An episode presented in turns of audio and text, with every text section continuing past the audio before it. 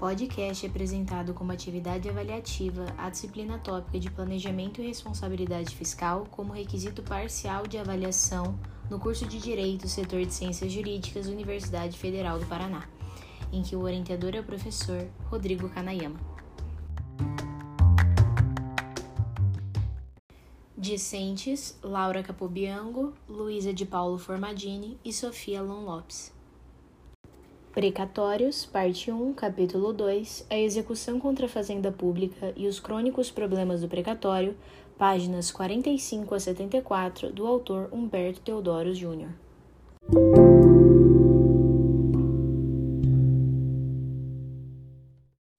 A primeira parte do texto, que é o objeto da nossa discussão, se propõe a conceituar o precatório e ela o faz trazendo pontos chaves que justificam a existência do precatório e as suas características, e também algumas divergências que já existiram e que foram é, assentadas de determinada maneira, normalmente pela jurisprudência, mas também por meio de emenda constitucional. O primeiro ponto trazido pelo autor é a necessidade de um procedimento diferente, dada a característica impenhorável do patrimônio público, o que é diferente é, nas execuções normais, quando o Poder Judiciário se apropria de bens disponíveis. Esse procedimento é regulado pelos artigos 730 e 731 do CPC.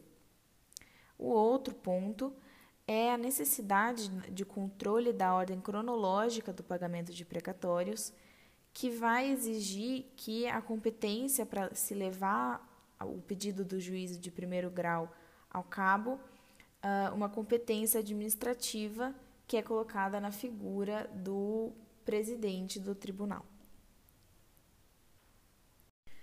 Uma das divergências acerca do próprio conceito de precatório diz respeito ao título executivo extrajudicial. Para o CPC, ele pode ser utilizado, mas a Constituição, como define o precatório como pagamento em virtude de sentença judiciária, teoricamente não abrigaria.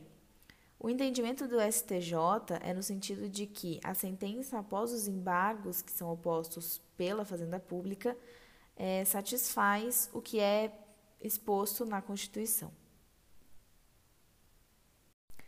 Em se falando de procedimento, podemos destacar determinado caminho que o precatório segue. Diferente de outras execuções em que o réu é citado, a fazenda pública é chamada a embargar.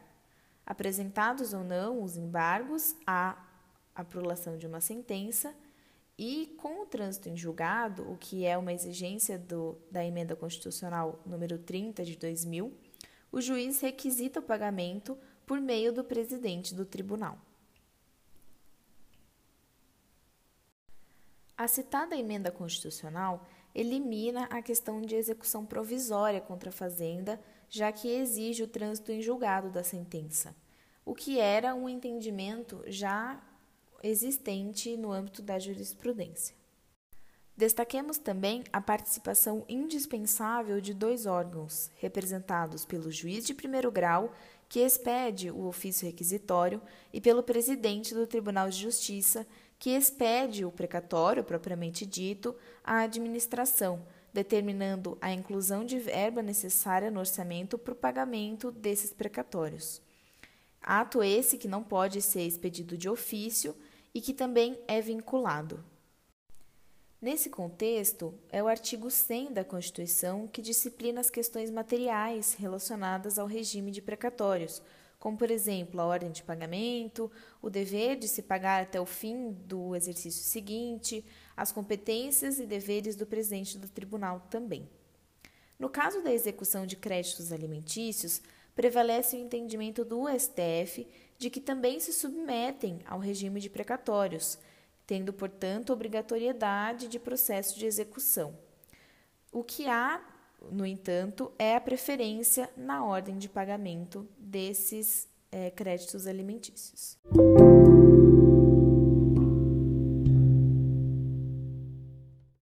As ações de execução por quantia certa de sentença já transitada em julgado contra a Fazenda Pública estão de acordo ao procedimento especial presente nos artigos 730 e 731 do Código de Processo Civil, com exceção das sentenças proferidas pelo Juizado Especial Federal, que é, são estipuladas, que a, que a execução é estipulada pela Lei número 10.252 de 2001, em que a estrutura procedimental é unitária, não são duas fases procedimentais, como já mencionado, que seriam a de um juiz de execução e a do presidente do tribunal.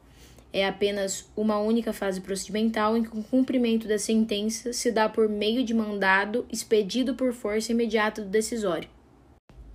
Agora, duas outras exceções sobre os procedimentos executivos instaurados na expedição dos precatórios é das condenações relativas a créditos de natureza alimentícia, que estão é, sujeitas a uma outra cadeia cronológica que é prioritária sobre os precatórios comuns. Então, no que diz respeito aos salários, as pensões, os benefícios presidenciários, etc., o pagamento desses precatórios tem prioridade e já as execuções referentes a dívidas de pequeno valor é dispensado a necessidade de precatório no que diz respeito a esses casos, mas deve ainda assim se instaurar e desenvolver ação de execução de sentença sob a perspectiva dos artigos 730 e 731.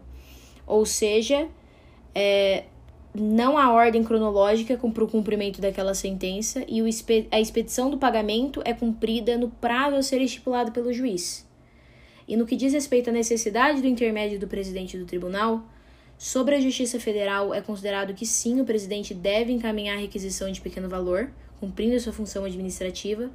Já na Justiça dos Estados, ou seja, as condenações às fazendas estaduais e municipais, é facultativo, porque não há previsão constitucional do intermédio desse presidente do tribunal nas execuções referentes às dívidas de pequeno valor.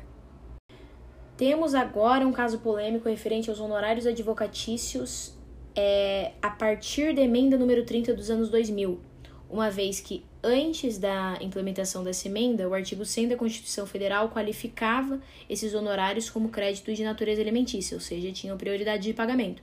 Contudo, a partir da mesma, que caracteriza um rol de situações referentes a, aos créditos, às obrigações de natureza alimentícia, fica ambíguo essa parte, ainda se mantém nebulosa. Retomando então as duas fases procedimentais do precatório, em respeito à execução especial prevista nos artigos 730 e 731, tanto as atividades do juiz da causa quanto as atividades do presidente do tribunal são obrigatórias.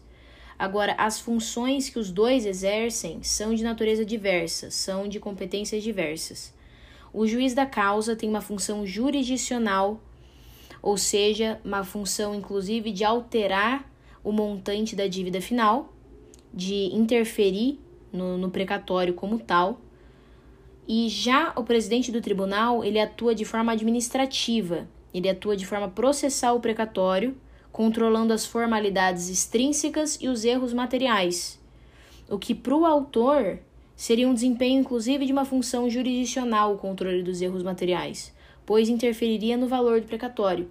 Mas juris, jurisdicionalmente e constitucionalmente, ele é limitado à atividade administrativa como tal, é, sobre o cumprimento da sentença. Então, ele expede precatório e o órgão da administração pública é responsável pelo cumprimento daquela sentença e satisfação do direito do exequente enquanto o juiz de execução, em primeiro momento, expede o ofício requisitório ao presidente do tribunal.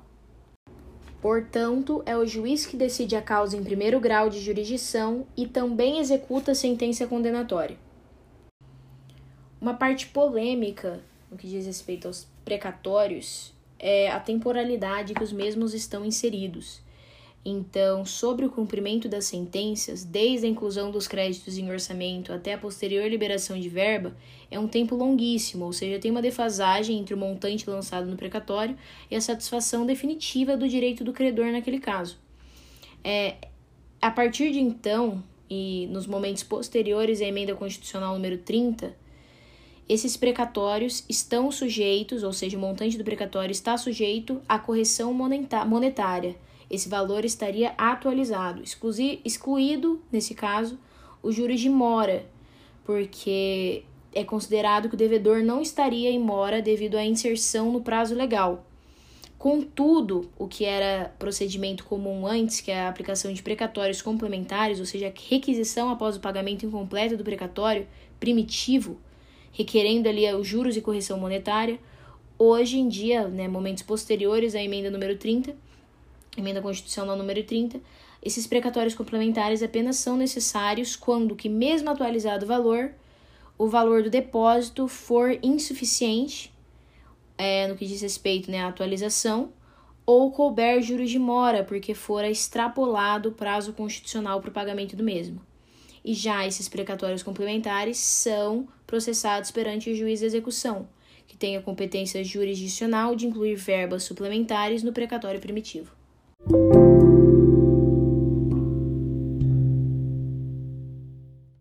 Segundo o professor Humberto Teodoro Júnior, cabe ao presidente do Tribunal de Justiça atualizar o valor do crédito na data do pagamento, corrigir possíveis erros materiais dos cálculos, mas nunca de modo a alterar a sentença, e expedir a requisição de pagamento respeitando a ordem cronológica. Quanto aos juros moratórios, eles devem ser sempre incluídos nos cálculos primitivos do precatório, independentemente de requerimento da parte. Quando necessário um precatório complementar, como já dito, esse deve ser processado perante o juiz de execução, não configurando um novo processo. Observa-se que há certa desconfiança na sociedade quanto à capacidade do Poder Judiciário de fato compelir a administração pública a arcar com suas dívidas com os particulares. Assim, os governos adotam uma conduta de imoralidade e acumulam o pagamento dos precatórios para as próximas gestões. Há duas sanções para tal postura a intervenção na União, no caso dos estados, ou do Estado, no caso dos municípios, ou o sequestro de receitas da Fazenda. Infelizmente, na maioria das vezes, ambos não são suficientes para aliviar a inadimplência da Fazenda, visto que é raro que a Justiça consiga executar a intervenção e também levando em conta a escassa aplicabilidade do sequestro, por ser permitido apenas quando ocorre pagamento fora da ordem cronológica de apresentação. Uma solução apontada pelo professor seria uma maior responsabilização penal dos culpados pelo não pagamento da dívida, o que poderia inibir essa postura por parte dos governantes.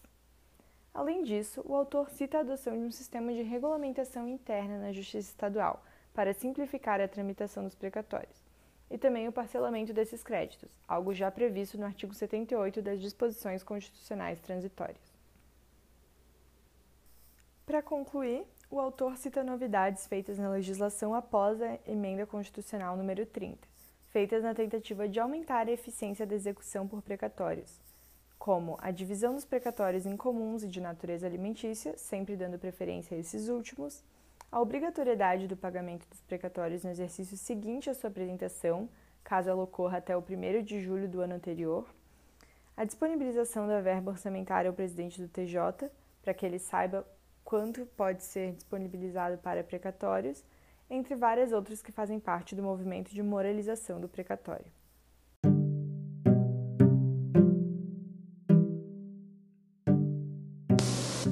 Considerações finais sobre o texto de Humberto Teodoro Júnior, A Execução contra a Fazenda Pública e os Crônicos Problemas do Precatório. Então, bom dia, meninas. Bom dia, Luísa. Bom, Bom dia, Sofia. Dia. Vamos começar então com os nossos breves comentários sobre esse assunto. É, a primeira coisa que eu queria comentar ali, inclusive, é um, um dos, dos momentos em que o Humberto Júnior coloca sua opinião no texto é, sobre os embargos do, da Fazenda Pública serem entendidos pelo STF como contestação e isso abrir margem para uma diferenciação na contagem do prazo no caso de título extrajudicial. Na opinião do autor, e também o entendimento do STJ é, é, é assim, de que o prazo ele não se, se amplia nessa, nessa aplicação, porque justamente já é um procedimento específico, é, dirigido ali pelos artigos 730 e 731, então são entendidos como embargos mesmo, e por, por conta disso não teria essa necessidade de de uma ampliação de prazo nem nada do tipo. É o, uhum. o, o, que costuma ser aplicado, inclusive, é, nas situações fáticas. Uhum. Entendi. É, um comentário que eu achei interessante sobre o texto, e é um problema bem grave até, é essa grande desmoralização dos precatórios, né, que o professor Humberto Teodoro Júnior ressalta no texto. É, acaba que isso não acontece sem um motivo, porque considerando, por exemplo, que só o estado do Paraná tem uma dívida de 27,2 bilhões e 25% dela, ou seja, 7 bilhões, são dívidas oriundas de precatórios judiciais. Ou seja, não é sem motivo que tem uma desmoralização tão grande dos precatórios. Quem tem um precatório para receber sabe que, infelizmente, vai ter acesso a esse dinheiro só num futuro muito distante. Aqui no Estado, em alguns casos da ordem comum, é, as dívidas se acumulam desde 1998 e de natureza alimentar, que são os que têm prioridade, desde 2001, ou seja, mais de 20 anos de inadimplência do Estado.